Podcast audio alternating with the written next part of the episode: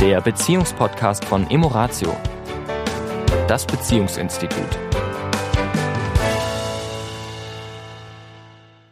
Herzlich willkommen, auch an diesem Donnerstag wieder. Hier ist die Tanja. Und hier ist der Sami. Hallo. Ja, diese Woche möchten wir uns mit einem Thema befassen. Und zwar vor drei Wochen ungefähr hatten wir ein Paarseminar und Paarkommunikationsseminar und mm, natürlich geht es in erster Linie um die innere Haltung, wie wir miteinander reden, wie wir übereinander denken. Und in diesen zwei Tagen ist natürlich auch, da Sexualität auch Kommunikation ist, geht es natürlich auch am Rande, aber nur wirklich touchiert um Sexualität.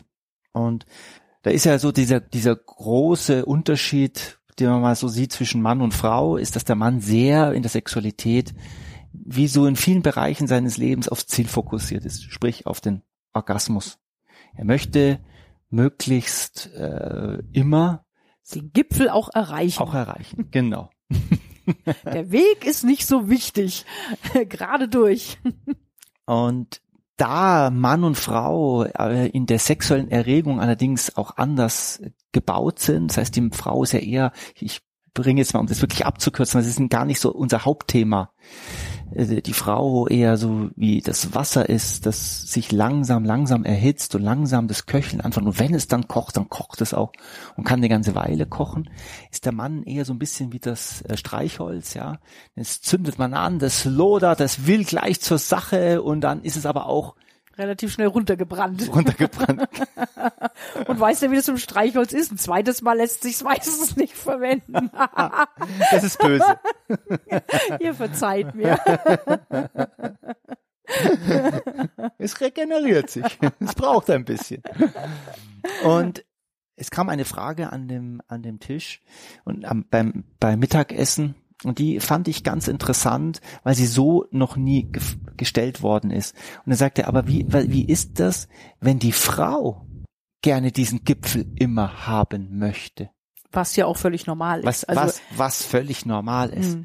Äh, wir, wir nehmen natürlich oft den Blickwinkel des Mannes ein, weil er sehr viel Druck aufbaut in der Beziehung, was das Thema Sexualität angeht. Und wir haben viele Frauen ja auch im Coaching, ne, mhm. die sagen, nee, natürlich möchte ich auch am Schluss gerne einen Orgasmus haben, klar. Also mhm. das ist schon, also wie ich nehme gern eben die Metapher des des Berges. Natürlich möchte ich dann am Schluss der Wanderung auch oben auf dem Gipfel stehen und mich toll fühlen und in die Weite gucken. Mhm. Ne? Nur ich würde halt vielleicht nicht als sportliche Einheit da hochhetzen, ohne links und rechts zu gucken, ja, sondern zwischendurch eben auch vielleicht mal eine kleine Rast machen, mich mal auf die Bank setzen, die Aussicht genießen, im Hier und Jetzt sein, die Blume anschauen, ja, und eben diesen Weg und man Abstecher nach links und nach rechts und ne, so ein paar andere Facetten noch mit einbeziehen, ja. um dann auch oben auf dem Gipfel anzukommen. Ja. Und das ist vielleicht so ein bisschen der Unterschied. Also dieser Weg, ja, also der mhm. Weg ist auch das Ziel, so will ich es mal äh, äh, benennen. Und, und der Mann, der vielleicht eher eben losspurtet und möglichst schnell vielleicht auch da oben ankommen will.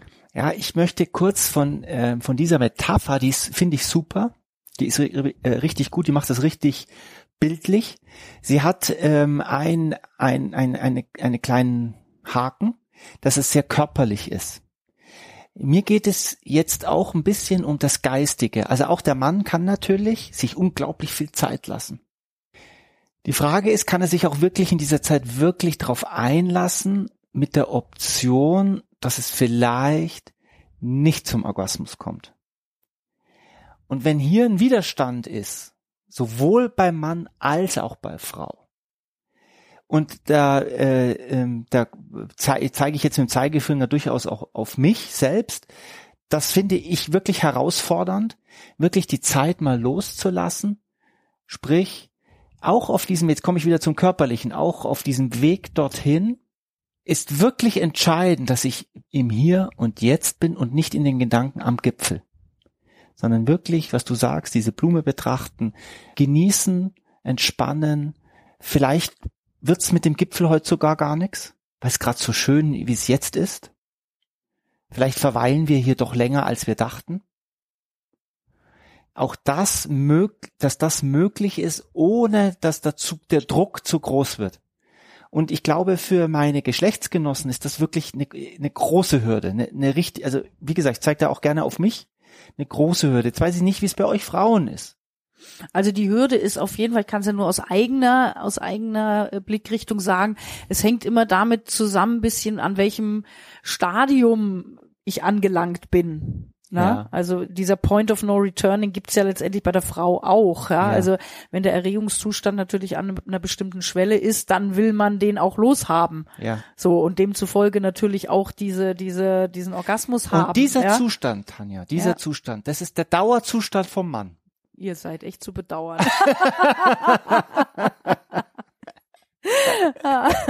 Wie kann ein Mann überhaupt arbeiten?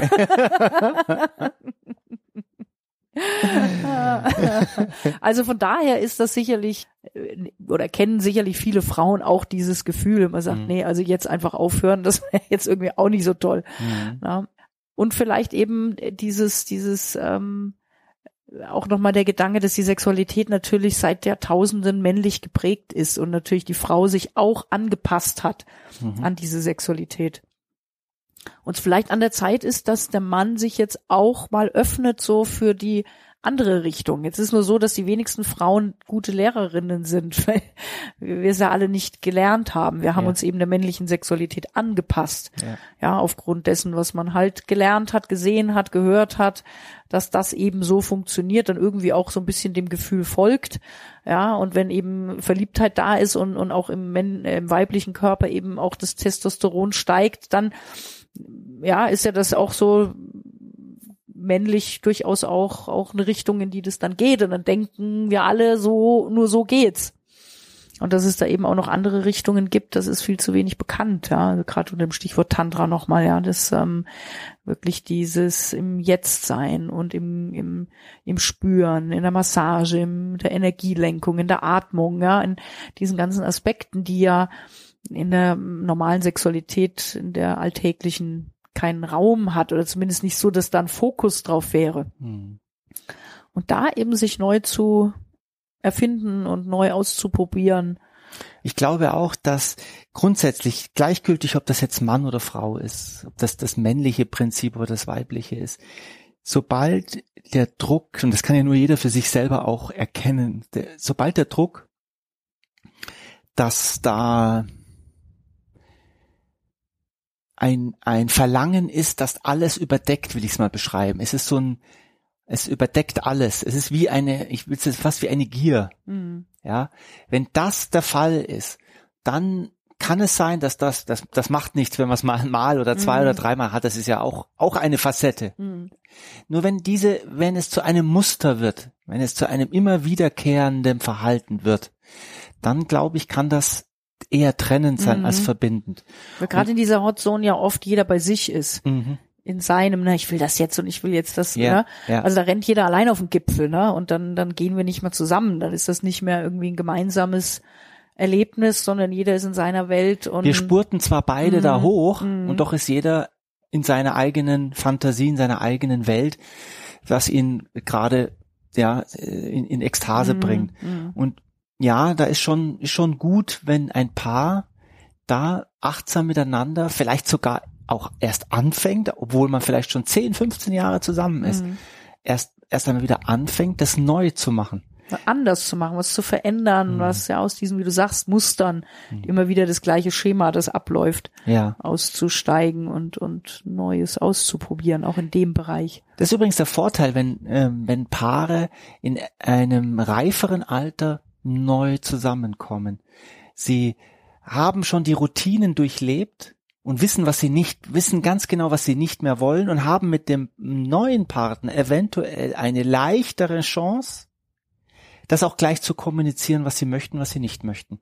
Klar, die Altlasten fehlen. Genau. Ne? Oder was, dieses, wenn ich jetzt sage, ich hätte gern so und so, heißt das im Umkehrschluss, ich bin mit allem unzufrieden, was bisher ja, war. Ja. Das ist ja oft so die Angst, die Menschen haben, um in längerjährigen Beziehungen mal das Thema Sexualität auf den Tisch zu bringen. Und zwar wirklich ja? auch neu zu leben und sich neu zu zeigen und vielleicht Veränderungen, die, die vor 10, 15, 20 Jahren noch überhaupt keine Rolle gespielt haben, aber jetzt plötzlich sich zeigen, den Mut zu haben, das auch mit dem Partner anzugehen. Mhm. Ja, genau. Gut. Also nur Mut. Nur Mut. Und Zielfokussierung sollte es ein, ein zu starker Drang sein. Zwischendurch mal loslassen, entspannen und gucken, ob man da sogar noch einen zweiten Gipfel erkennen kann, der hinter dem ersten hervorlugt, den man gar nicht sehen konnte, weil man so auf den einen fokussiert war. In diesem Sinne, lasst uns auf den zweiten Gipfel gucken. Bis dahin. Bis nächste Woche. Tschüss. Ciao. Das war der Beziehungspodcast von Emoratio, das Beziehungsinstitut. Weitere Informationen zu unseren Seminaren und Paarberatungen finden Sie im Internet unter www.emoratio.de.